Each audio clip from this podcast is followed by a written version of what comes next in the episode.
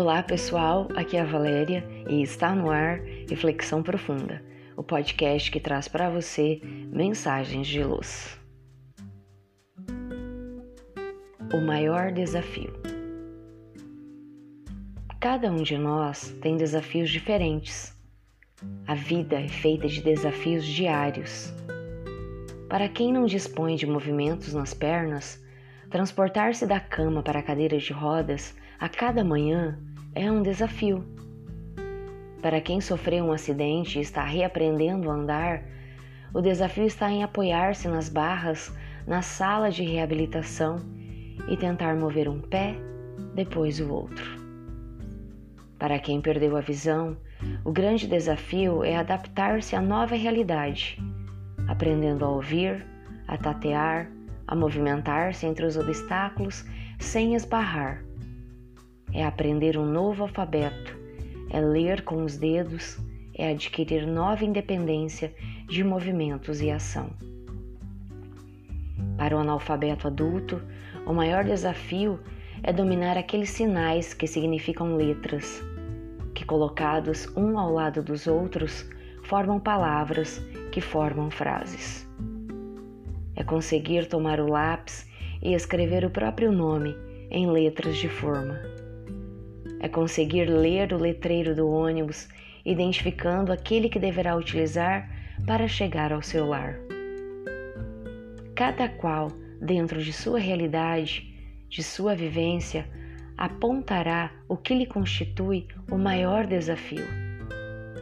Dominar a técnica da pintura, da escultura, da música, da dança, ser um as no esporte, ser o primeiro da classe, passar no vestibular, ser aprovado no concurso que lhe garantirá um emprego, ser aceito pela sociedade, ser amado.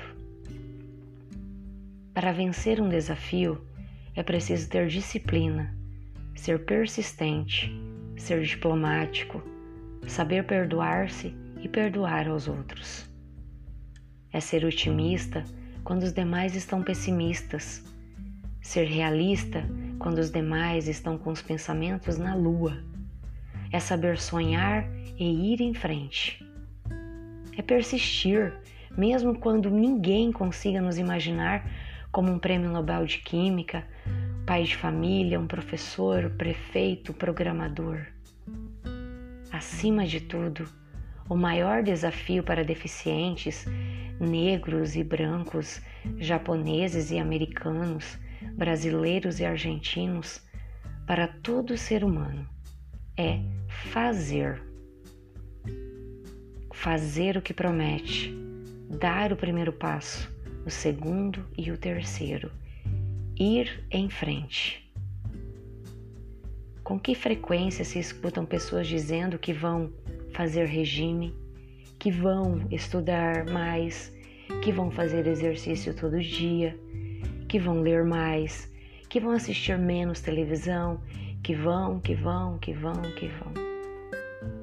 Falar, reclamar ou criticar são os passatempos mais populares do mundo, perdendo só talvez para o passatempo de culpar os outros pelo que lhe acontece.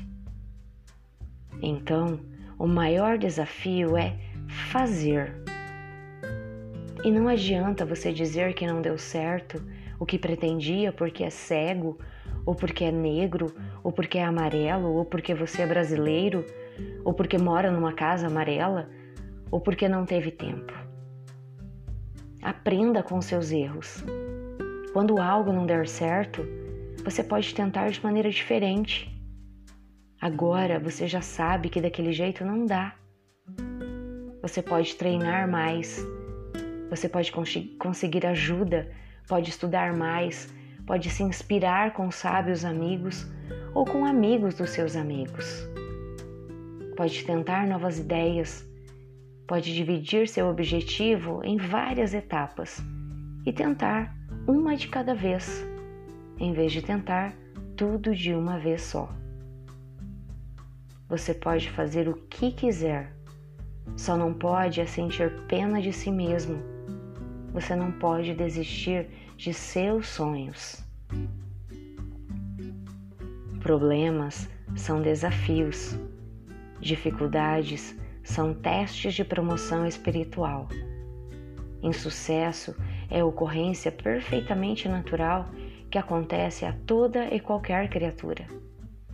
Indispensável manter o bom ânimo em qualquer lugar e posição. O pior que pode acontecer a alguém é se entregar ao desânimo, apagando a chama íntima da fé e caminhar em plena escuridão. Assim, confia em Deus e, com, cor com coragem, prossegue de espírito tranquilo. O que te faz melhor ou atingir o desejado sonho é simplesmente nunca desistir e sempre persistir. Esse é o maior desafio. Pense nisso. Redação do Momento Espírita a partir de carta assinada por Fernando Botelho e endereçada a um cego de nome Juliano, residente em Curitiba.